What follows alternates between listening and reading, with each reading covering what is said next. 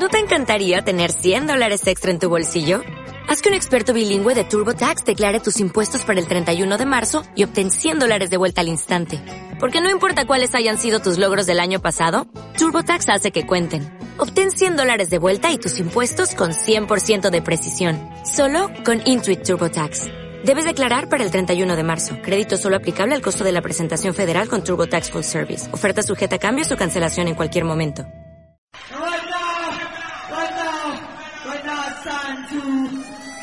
Carretera perdida. Arrima la oreja, pues es hora de comenzar Carretera perdida. Una rock movie polvorienta. Hoy más rock movie que nunca, pues nos perdemos por las carreteras de Jack Kerouac. Nos visita nuestro ilustre y viejo amigo Miguel López, autor de 100 años en la carretera, homenaje al centenario del nacimiento del Sal Paradise de On the Road, ese libro tan peligroso de leer si lo que anhelas es estabilidad y una vida tranquila. Vamos a hablar de jazz, de rock, de poesía, en los momentos más convulsos culturalmente hablando del siglo XX. Carlota Chelsea vuelve en temporada alta de su hotel y nos habla, entre otras cosas, de una de las discípulas de la generación Beat, de Patti Smith, y del apabullante contingente femenino del próximo Azkena Rock Festival. Falta menos de un mes después de una ausencia agónica de Mendizorroza. Así que abrochaos los cinturones, Dean Moriarty al volante, vamos a comenzar y como es menester lo vamos a hacer con música. Escuchamos Fermion de Loop.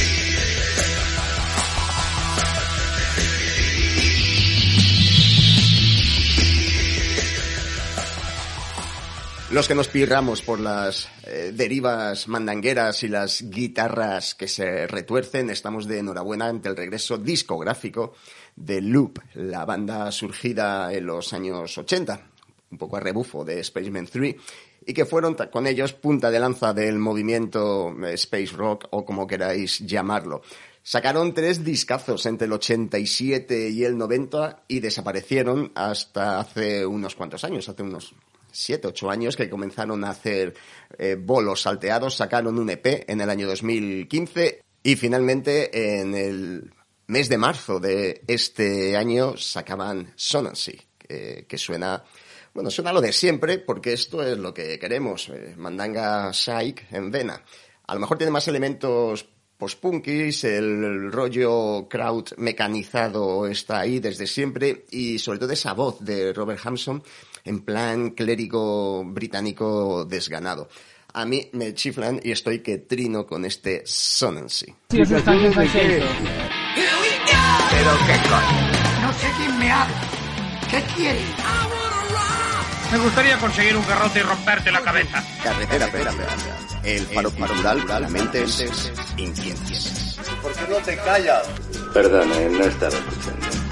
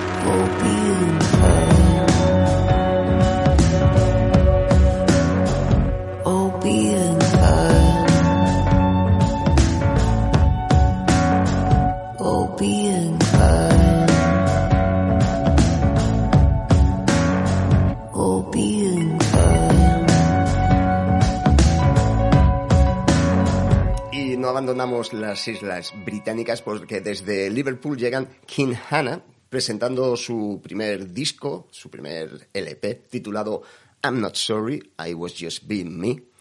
Tremendo título, me encanta. Del que escuchábamos All Being Fine. A King Hannah ya lo hemos escuchado alguna vez en el programa, alguna vez lo había pinchado Carlota Chelsea Carlota Chelsea, que tiene un gusto impecable en prácticamente todo, eh, bueno, salvo en su esposo, pero esto es otro cantar y no tenemos que hablar de ello en este programa. En concreto, lo que escuchábamos de King Hannah era entonces una versión del State Trooper, del Boss, que era oscura y desgarradora como es el disco en general contenido bonito y con un deje amenazador que yo creo que a cualquier fan de Polly Jean Harvey debería interesar. Estamos viviendo con un ser diabólico que nunca Carretera nos aburren esas bobadas, no nos aburras. El faro cultural para mentes inquietas. Sí, Peter, cosas nazis.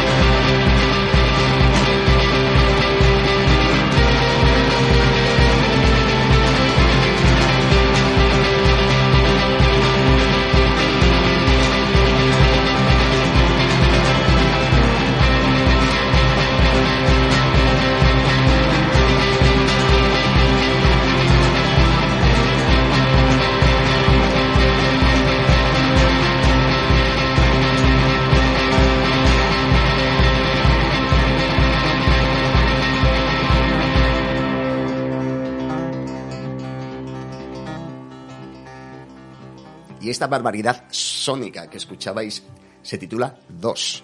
Y es el primer tema que publican Molar, un dúo sevillano, eh, dos guitarras, un bombo y a tirar.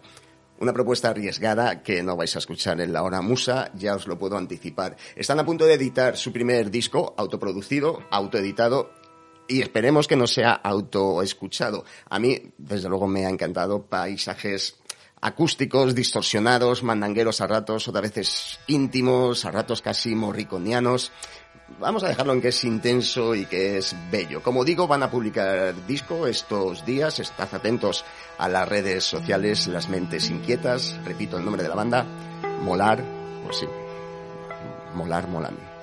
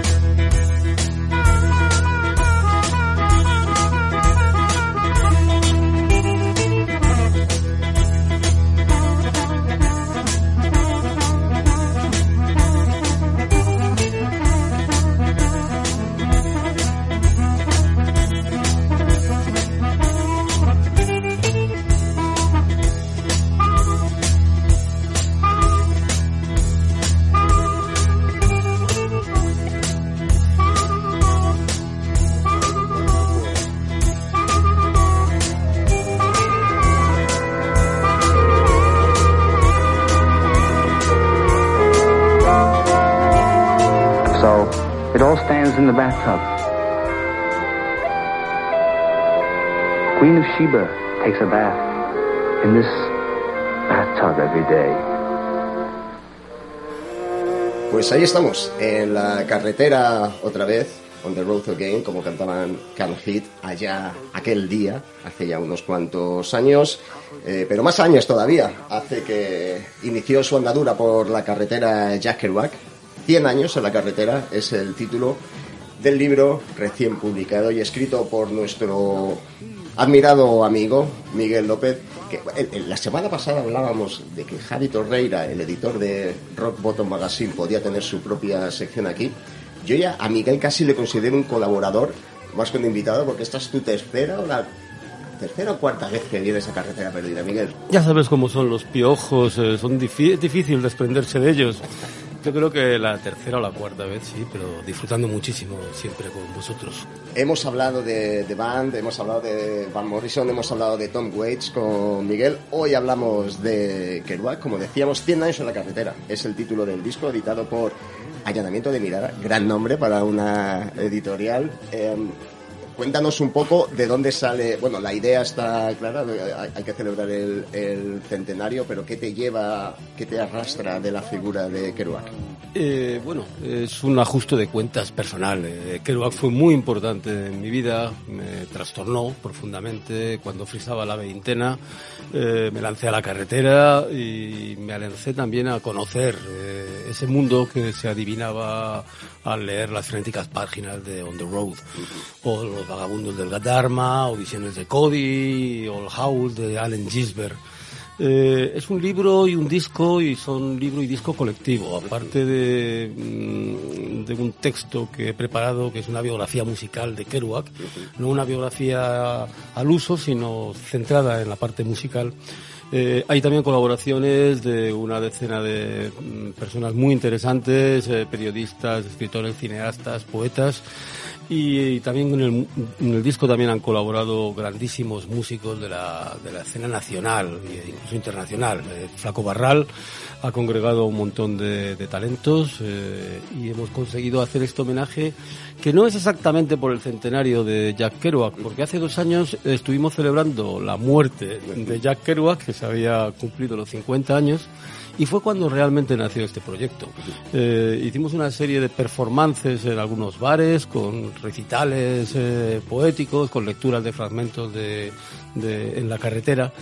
Y pasado el tiempo y con la pandemia de por medio dijimos, bueno, ¿y por qué no vamos a celebrar la vida en lugar de la muerte? Y entonces eh, hace, pues eso, en el año 2018 se cumplían los los 50 años de su muerte y, a, y, este año, en marzo, el 12 de marzo, se han cumplido los 100 años de, de su nacimiento.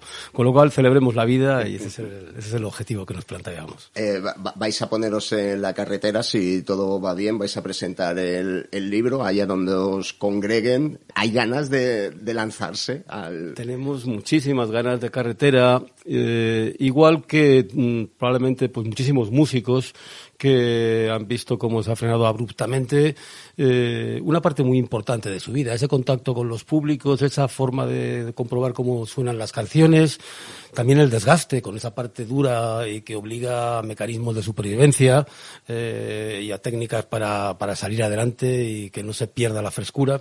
Así que tenemos muchísimas ganas de encontrarnos con lectores y oyentes para comentar y celebrar a Kerouac, que está muy presente en la cultura contemporánea. No es que sea un tío que naciera hace 100 años y tuviera relevancia pues hace 40 o 50. No, eh, está muy, muy presente su huella en muchísimas manifestaciones culturales de nuestro tiempo. Y de eso vamos a hablar más adelante, pero primero quería que recuperar algo de lo que has dicho que a mí me llama mucho la atención y con lo que estoy 100% de acuerdo, que es lo de leer a Kerouac a, en nuestra veintena. Es un peligro seguir leyendo a Kerouac. Yo siempre lo digo, yo me he leído varias veces en la carretera. Cada vez que me lo he leído, las ganas que he tenido es de meter tres cosas en una bolsa, largarme y no mirar atrás. ¿Se puede leer y disfrutar de Kerouac a nuestra edad por primera vez? Sí, pero es peligroso y es difícil. Una técnica habitual es estar en un hospital y leérselo porque te dan unas ganas de salir corriendo, de coger la carretera y huir de esos edificios que no, no, te, que no te imaginas. Pero sí, eh, hay muchas ganas de, de, carretera y quien tiene ese veneno, pues probablemente eh, a lo mejor lo tiene eclipsado durante algunas fases de su vida. Pero eso es una especie de, de vicio que no, no se quita fácilmente y, y esa lectura siempre es refrescante siempre es refrescante porque te reencuentras con una parte de ti mismo.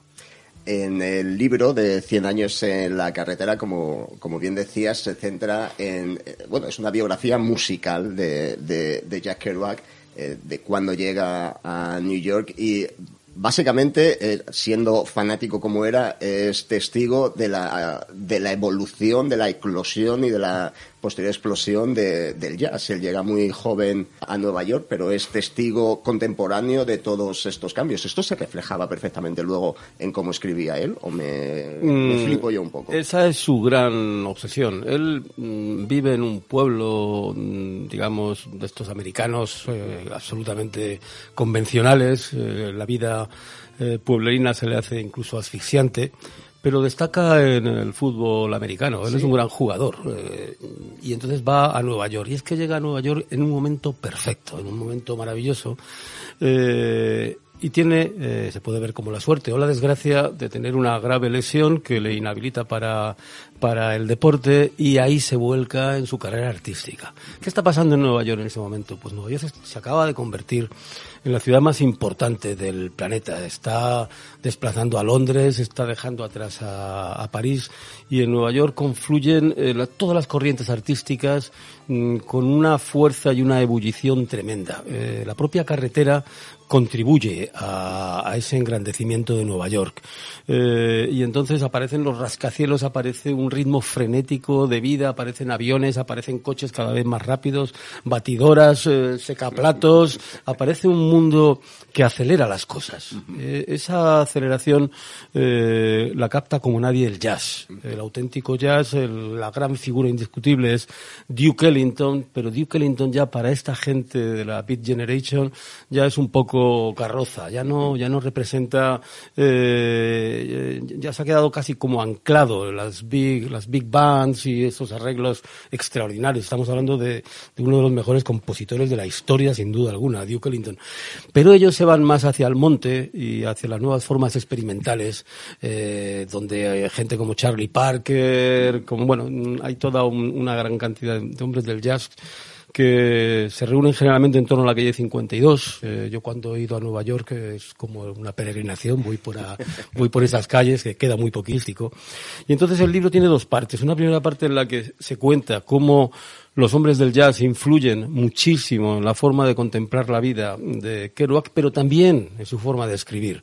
Él quiere captar esa, e- e- esa agilidad tremenda, esos punteos rápidos. Él quiere teclear como haría un punteo de un punteo de guitarra, un, un solo de saxo, un, un gran un gran músico de jazz. Entonces él se obsesiona con eso y trabaja muchísimo para, para imitar y para confundirse con eso. A eso le suma también algunas drogas, eh, fundamentalmente las anfetaminas, que están muy eh, al cabo de la caña en aquel momento, y realmente eh, mm, se impregna de, de ese mundo del jazz. La segunda parte del libro, mm, una vez que se ha hablado de cómo el jazz influye en Jack Kerouac, pues es lo contrario. Es como la literatura, la, la obra de Jack Kerouac influye enormemente en muchísimos músicos que les cambia el cerebro como si le diera la vuelta al calcetín. Eh, hay personas muy relevantes, eh, estamos hablando de Bob Dylan, estamos hablando de Tom Waits, de Van Morrison, estamos hablando de Patti Smith. Hay una serie de, de luminarias que se quedan absolutamente trastornadas al leer eh, On the Road. Estamos hablando de una América eh, mm, que está, mm, en- vamos, eh, McCarthy fa- eh, fallece en el año 57, unos años antes cae en desgracia, pero realmente la huella del macarcismo eh, había ha hecho muchísimo daño a la cultura.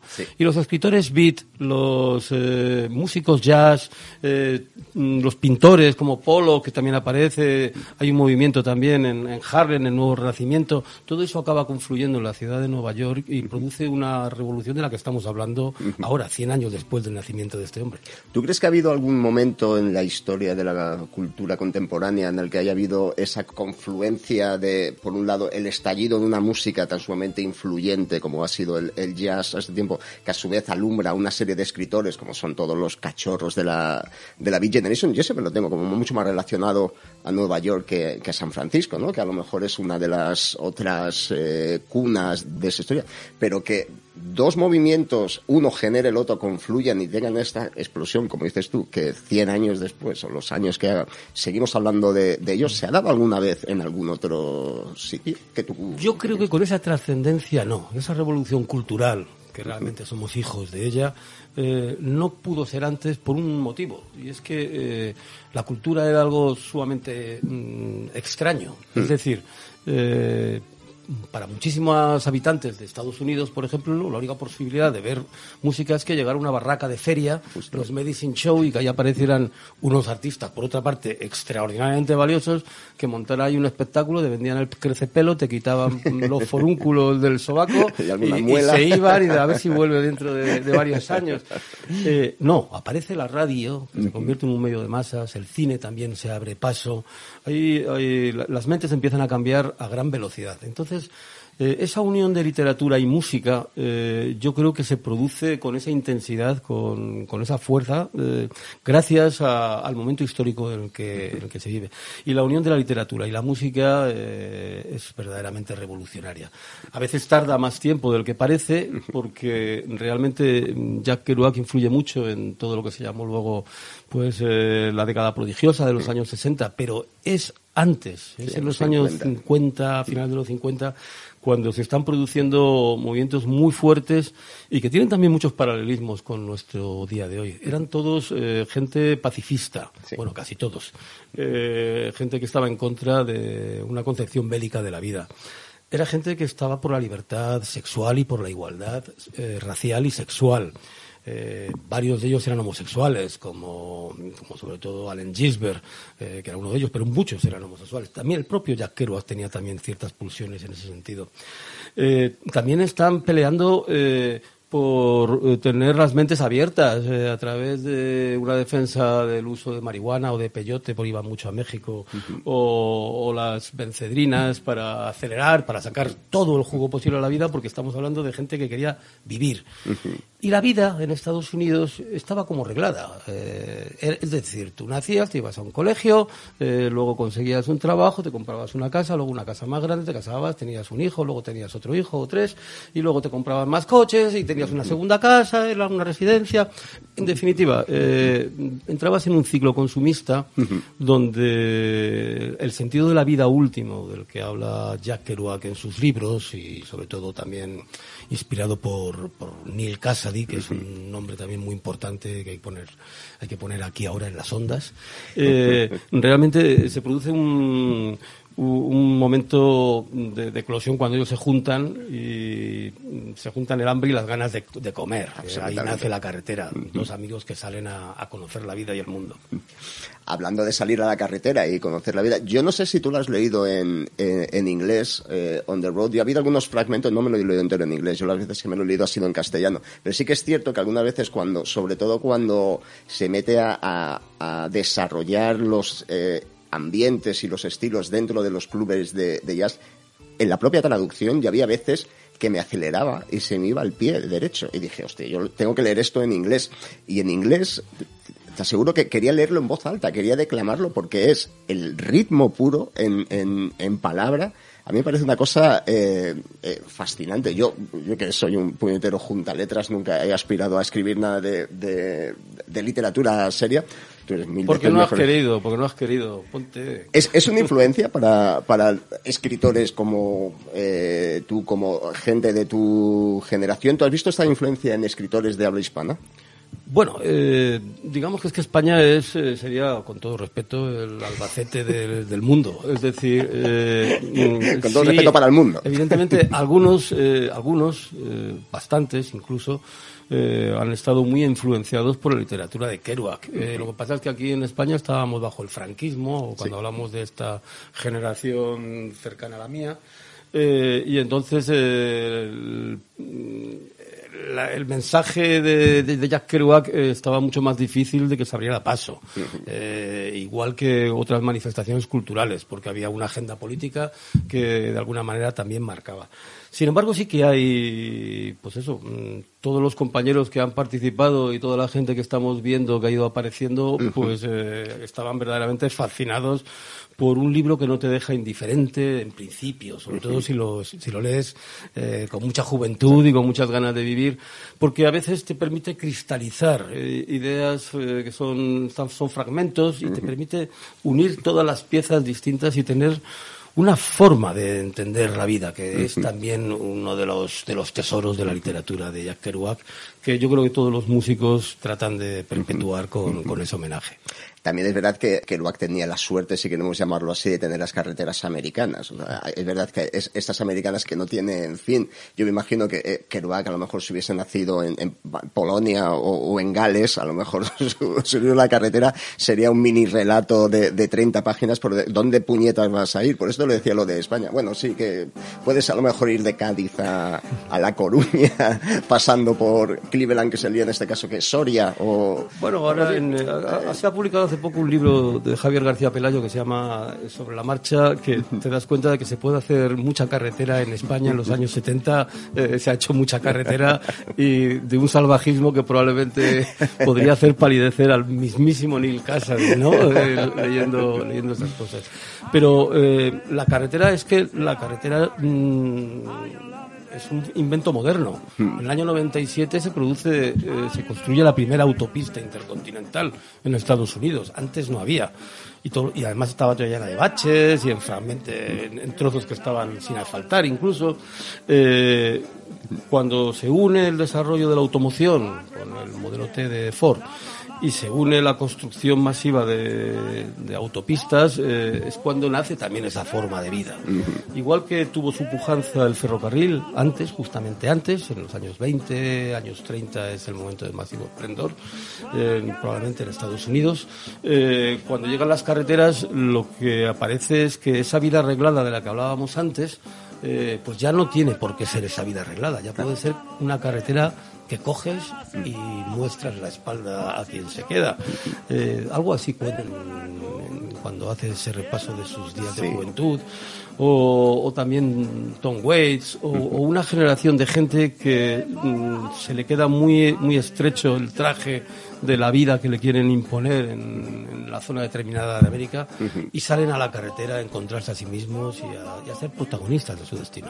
De eso precisamente te quería hablar ahora porque es verdad que to- todo este fantasear con las carreteras de Estados Unidos a mí siempre me, me- hice algo parecido, pero me gustaría hacerlo 20 veces más, eh, hacer un costa a costa. Siempre lo tengo asociado a música. Es decir, yo si pasase a lo mejor ahora por Arizona me gustaría escuchar esta música, cuando estás a lo mejor eh, en Missouri quieres escuchar otra. Y es que, verdad, todo este movimiento de carretera, por lo menos a los que somos melómanos como tú y yo, no, no lo tenemos tan relacionados con la música que es imposible disociarla. Y en el libro, como dices tú, la segunda parte, justo estabas hablando ahora, eh, vemos la influencia palpable de, de Kerouac en artistas, bueno, como los que hemos, hemos nombrado. Dos de ellos, que son dos de tus eh, debilidades. Bueno, también hablas de tu tercera debilidad. Bueno, no, de tu tercera, no, de tu primera debilidad, que es Van Morrison. Ya sabéis aquí mi, mi, mi- mi relación de amor-odio con, con, con Van Morrison. Pero sí que es verdad que, por ejemplo, Dylan, eh, sobre todo al principio, este, eh, esta idea del trovador errante viene directamente de la carretera. Sí, sí, sí, sí. Eh, bueno, la figura de las personas en movimiento, los juglares, eh, eh, mm, esas personas indeseables para el orden establecido, porque Sí, para la vida de la que estabas hablando, Si estás en movimiento es mucho más difícil estrangularte, Sí. es mucho más complicado tenerte pillado y poder dominar tus, tus emociones y tus y tu forma de vivir. Entonces, eh, Dylan, desde luego, tenía ese, ese demonio dentro y cuando lee a Kerouac le produce una, una gran sacudida. Es- muy famoso ahora que se ha rescatado el Rolling Thunder Review. Sí. eh, pues mm, una de las imágenes más bonitas y emocionantes es verle acercarse con Allen Gisbert, A la tumba guitarra en ristre. Sí. Y, y a leer el Mexico Blues eh, en la tumba de, de Lowell de, de Jack Kerouac. Es muy emocionante porque Sí. ya han pasado algunos años, pero todavía se acuerda. Luego se ha distanciado de alguna manera, eh, pero bueno, eso da un poco igual. Eh, esa, eh, además, Dylan es inasible por completo, con lo cual hagas lo que hagas, ponte bragas, como decía Almodóvar. Dylan, de todas formas, agarró la, la carretera y quitando estos dos años de pandemia, que yo no sé qué coño habrá estado haciendo Dylan, yo estaba muy preocupado. A ver, que, que- Dylan contando el césped, Dylan eh, barnizando una silla. No me lo imagino. Ahora ya parece que recupera otra vez esa pulsión por, por eh, ponerse las botas y morir en la carretera, que es lo que, lo que quiere hacer. Pero es verdad, ¿de cuánto tiempo lleva Dylan sin parar en casa quitando esto? Pues eh, lleva tiempo, lleva tiempo. Yo creo que está pintando el también. Never como- Ending Tour, este sí, el Never Ending Tour. El Never Ending Tour que, pues eso, que no, no, no acaba nunca, ¿no? El otro día estuve en Alcalá de Henares y vi una placa que ponía aquí estuvo eh, Bob Dylan. eh, claro, vas a Alcalá de Henares y aquí estuvo Bob Dylan. Un premio Nobel. Qué estupendo. Oye, y le ha puesto una placa, ¿eh? Eso es una cosa que, que es estupenda. Sí, eh, yo creo que el estar en la carretera es una actitud eh, que no abandona y, y menos a los músicos, porque Sí. un músico que deja de estar actuando, por ejemplo, Tom Waits, otro otro pirado por por Kerouac, pues ahora no está actuando, pero no, ha dicho que no vaya a actuar. Entonces nos puede sorprender. Luego mm, habrá un concierto en Singapur, costarán las entradas 7.000 millones de euros. Eh, pero seguirá en la carretera. en fin, bueno, no lo sé. Yo creo que son actitudes que no se abandonan nunca. Muchos de los, eh, de los artistas que mencionas aquí siguen, bueno, no, sé, no solo siguen en la carretera, sino que han estado aquí, como Van Morrison hace unas semanas, estarán aquí, como Patti Smith también dentro de unas, unas cuantas semanas, que la veremos en, eh, eh, en la esquena, y en el Botánico también. Hay otras bandas que también tienen el- la influencia de, de Kerouac muy marcada. Bueno, no solo la influencia, sino que se mezclaron con toda esa gente, como Grateful Dead, que son otros de los piratas de la carretera, que también que se pasaron y que los que siguen vivos se siguen pasando en la carretera pues eh, toda la vida. Esta gente de San Francisco, ¿tú crees que cogió, no sé, las enseñanzas de Kerouac de, de distinta manera que los de Nueva York? ¿Tú ves esa diferencia este-oeste? que, es que mm, es que On the Road que se publicó en 1957 eh, era una bomba de relojería. Eh, entonces no explotó en el año 57 Eh, sus efectos se fueron notando también hay un auge tremendo del folk cuando desaparece el macarcismo. Es decir, no se entiende la aparición de Bob Dylan y Peter Paul and Mary y todo este movimiento bohemio de Nueva York. En Nueva York estaba todo, estaba el jazz, pero también estaba Dylan. Es que Nueva York se había convertido en la capital cultural del mundo. Entonces, lo que nace en Nueva York tiene luego un reflejo en la costa oeste. Eh, y lo tiene pues por varios motivos. Eh, porque hay mucha música en, en la costa oeste. Eh, The Band, por ejemplo, pues, o Van Morrisons pasan de la costa, de la zona de Woodstock, de la zona este, a la, a la costa oeste.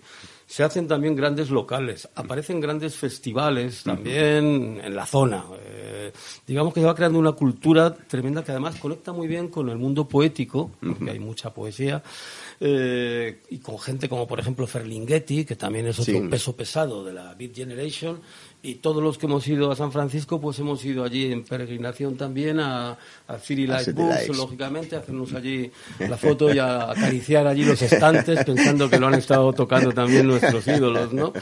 Eh, bueno, se convierte en un centro de enorme agitación y muchas cosas empiezan a ocurrir en la costa oeste, eh, muchas cosas culturales. El Flower Power tiene precisamente allí su epicentro. Eh, hay una explosión de, de las drogas psicodélicas que tiene también su epicentro allí.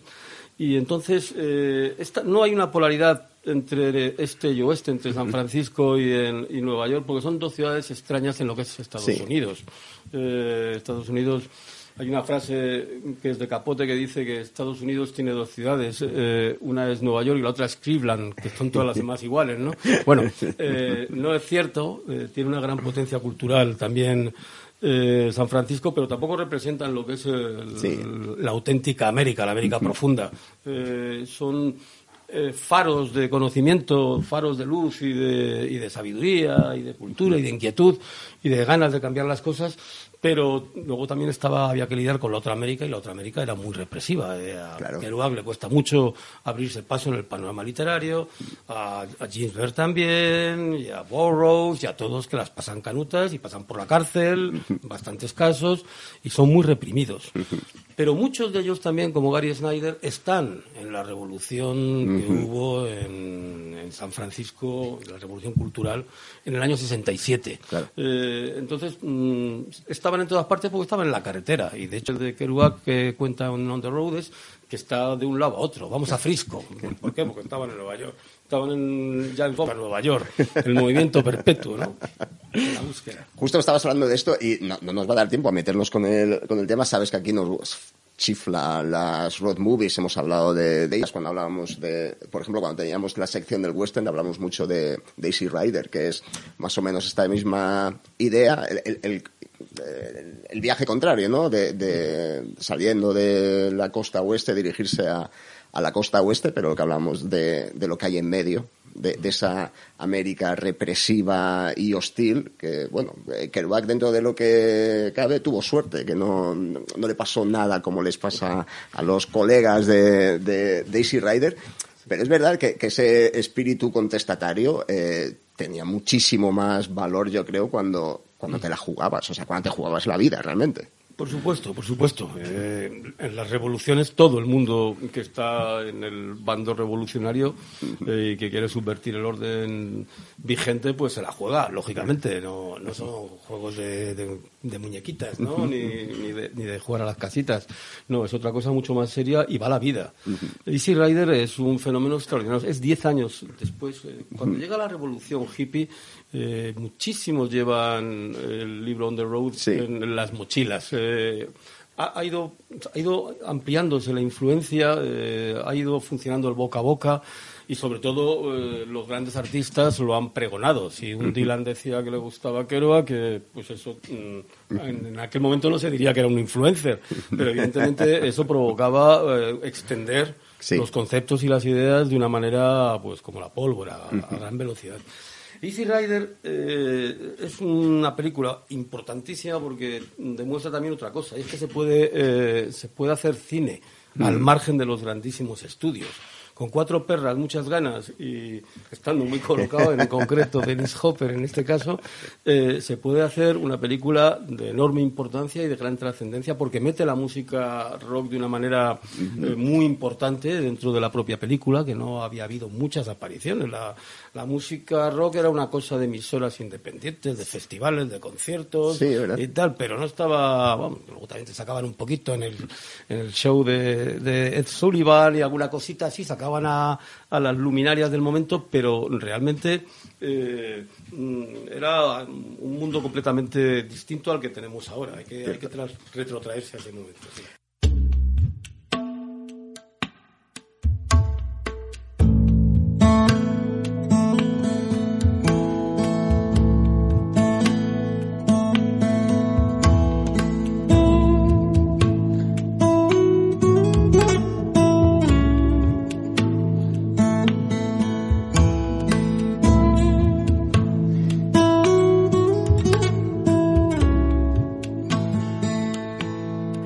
Vamos a hablar un poquito de música, porque no quiero terminar la entrevista sin mencionar la otra parte del libro, que es la parte musical. Es un libro disco con la parte musical de Jorge Flaco Barral. ¿Cómo surgió la colaboración? ¿Fuiste tú, vino él? Eh, ¿Cómo fue Eh, esto? Bueno, eh, esto nació eh, como una celebración de la generación beat y hay un, un extraordinario músico de bluesman en Madrid, Oscar Linares, que se le ocurrió en un barecito de la Latina el, el- el, bueno, montar un homenaje a, a Burroughs y a Gisbert y a Jack Kerouac. Yo me emocioné porque yo, esto fue hace tres años, dije, pero bueno, creí que era yo solo el que le interesaba esto, que, en fin.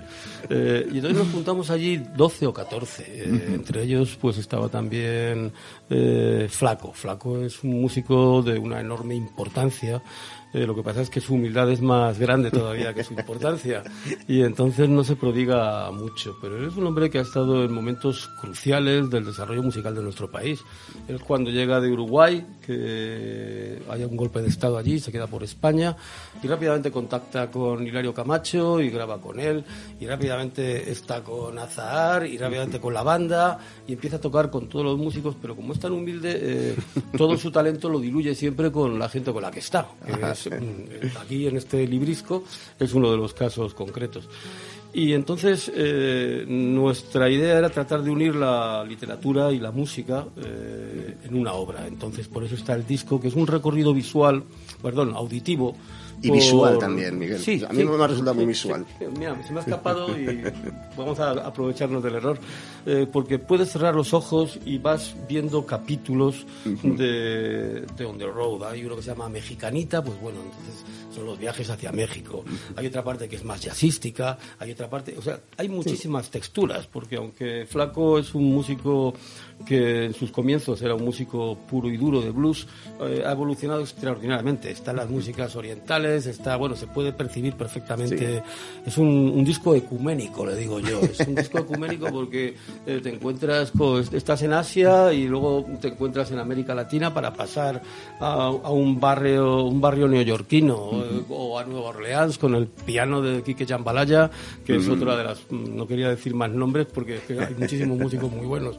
Eh, y entonces esa amplitud de miras también refleja lo que es la idea de la carretera. ¿Por qué sales a la carretera? Pues para abrir la mente, para conocer, para descubrir, para comparar tu vida con la de los demás, para aprender los sufrimientos y las alegrías de los, del resto de las personas. Y ese disco lo refleja extraordinariamente bien. Y además es una suerte porque es su tercer disco eh, de toda su vida. Eh, ha sido verdaderamente milagroso porque él ha estado en muchísimos discos, pero siempre, insisto, eh, al servicio de, de- del proyecto musical del que se tratara. Y aquí, pues, de alguna manera, pues es una alegría tener un disco concebido por él, donde hay una pieza que es de Oscar Linares, que, vamos, no Sí. es de Oscar Linares, la interpreta él, que es de, de House, pero todas las demás son composiciones eh, específicas que ha hecho él con ese recorrido sonoro emulando On Road. Yo si no hubiese leído el libro, si no hubiese escuchado el disco y escuchase esta entrevista, yo por lo menos, que soy un bicho raro, eh, correría a la... ¿Dó- ¿Dónde podemos encontrar el, eh, el libro? ¿En cualquier librería que se precie de buena librería? O... No, no, no, no, no, No, no, en casi ninguna, porque esto es para gente que tiene que, que, que- que currárselo, por favor. No estamos hablando aquí de un sentido comercial de ese estilo, no. Es muy sencillo de conseguir a través de la web. Es una editorial que se llama Allanamiento de Mirada. Tiene una distribución, está en bastantes librerías, pero no, no es fácil de localizar. Yo aconsejo que, bueno, aquí en Madrid, por ejemplo, pues en el Argonauta está, o en, o en Sintarima, o en determinadas librerías que tienen buen contenido musical, ¿no? Sí. Las, las que más nos gusta ir, ¿no? Eh, en Granada, en Andalucía también está bastante bien distribuido, pero yo aconsejo que se busque a través de la web de Allanamiento de Mirada, que también tiene otros títulos interesantes sobre el blues, eh, como por ejemplo Blues de Gas, stuff eh, bueno, ba- bastantes libros que están sacando últimamente. Han sacado uno sobre el blues en Madrid, eh, en colaboración con la Moratalaz Blues Factory, donde también he tenido algo que ver, Sí, sí. porque, queríamos sacar también esa, ese latido fotográfico del blues en la ciudad. Eh, el libro, mm, el librisco, que son 20 pavos, pues ya lo decía Quevedo, ¿no? que es de necios confundir valor y precio. Lo que no voy a decir es si es mucho o es poco. Es, es un libro y un disco, no lo olvidéis, amigos. Y aquí, bueno, ya sabes que los oyentes y las oyentes de Carretera Perdida eh, son mentes inquietas y seguro que, que encontrarán interesante. Yo, ya digo, yo lo he disfrutado muchísimo. Es verdad que yo todo lo que escribe Miguel lo leo con mucho gusto y te quería agradecer que hayas hablado de En la carretera, en nuestra carretera, que te hayas dejado perder durante este te, te dije, vamos a hacer una entrevista de un cuarto de hora, eh, iluso de, de, de mí. Eh, yo me quedaría más rato, pero ya sabes que aquí hay un, un límite de tiempo. Muchísimas gracias otra vez por, por acompañarnos, Miguel. Muchísimas gracias a vosotros porque el mejor sitio para hablar de 100 años en la carretera es en Carretera Perdida. Yo ya lo sabía cuando le puse el nombre esto hace ya 10 años o 100, no, pero 10 creo que, que sí.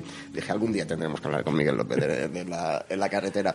Próximo proyecto, te vuelves para acá para hablar de él. Ya sabes que esta es tu casa, literalmente. Y vamos a despedirnos escuchando la música. Todo lo que habéis escuchado de fondo durante la entrevista son paisajes musicales escritos, interpretados por Jorge Flaco Barral. Eh, vamos a despedirnos con el tema de ambiente mexicano, como decías antes, que es uno de mis favoritos, una de mis partes favoritas también de la carretera, cuando Kerouac se mancha las manos y se pone a trabajar para mantener a su no familia.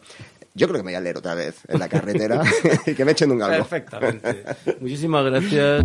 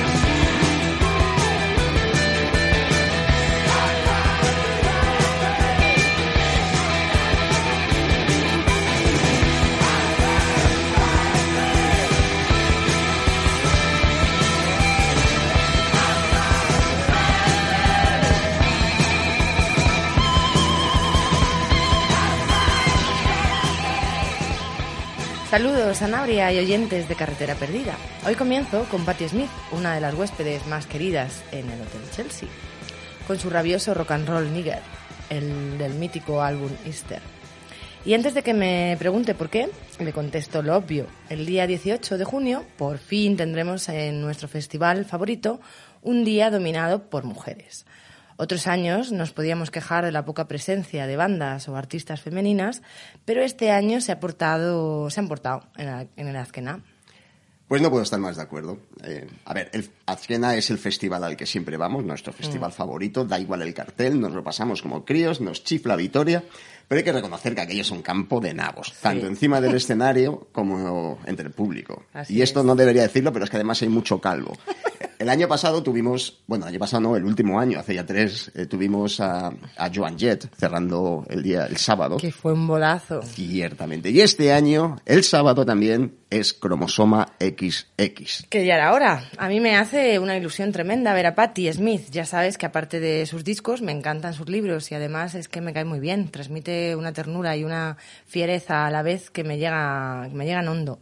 Y un concierto donde toque 25th Floor, Fishing in a River o Because the Night, pues tiene que ser un bolazo. Eh, ¿No vas a cantar el Because the Night? ya lo he cantado hace... Because the Night. No, no, no. bueno, suficiente. Hay además más eh, rockeras ilustres. Rockeras y damas sureñas del country, Sanabria. Emily Lou Harris en persona, a la que no pudimos ver cuando vino al Huercasa y nos vamos a sacar la espinita y seguro que pues a nuestro querido Manolo Fernández le vemos por allí también. Y otra visita totalmente inesperada es la de Susi 4, la razón por la que mm, la mitad de las bajistas agarraron un bajo por primera vez. Habiendo visto en el mismo escenario a Mo de Huppel hace unos años, cuando toque esto podemos decir que cerramos un círculo.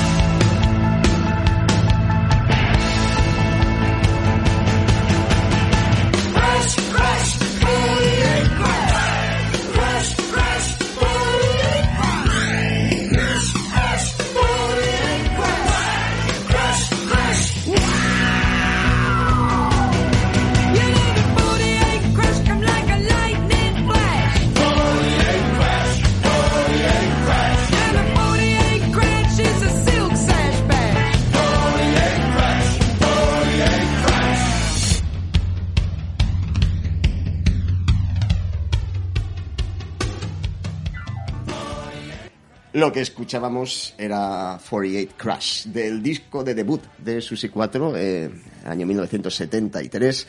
Yo todavía no me creo que vayamos a ver esto en Vitoria. Iba a hacer además el chiste de que también veremos ese mismo día a Michael Monroe, que cada vez tiene más pinta de señora turista en Marbella, pero me lo voy a ahorrar. Pues tienes una curiosa forma de ahorrártelo, querido. Pues sí. El sábado pinta genial con mi querido Daniel Romano, pero es que además en el escenario Trasville tenemos a Tiburona, ¡Viva! que es de los grupos que más nos ha gustado últimamente y que en directo son espectaculares. Y bueno, es que son más majas que las pesetas. Cierto. Así que para pe- despedir este breve informe Chelsea, vamos a escuchar Sola y Feliz de Tiburona. Nos vemos en Mendizorroza. Mentes inquietas.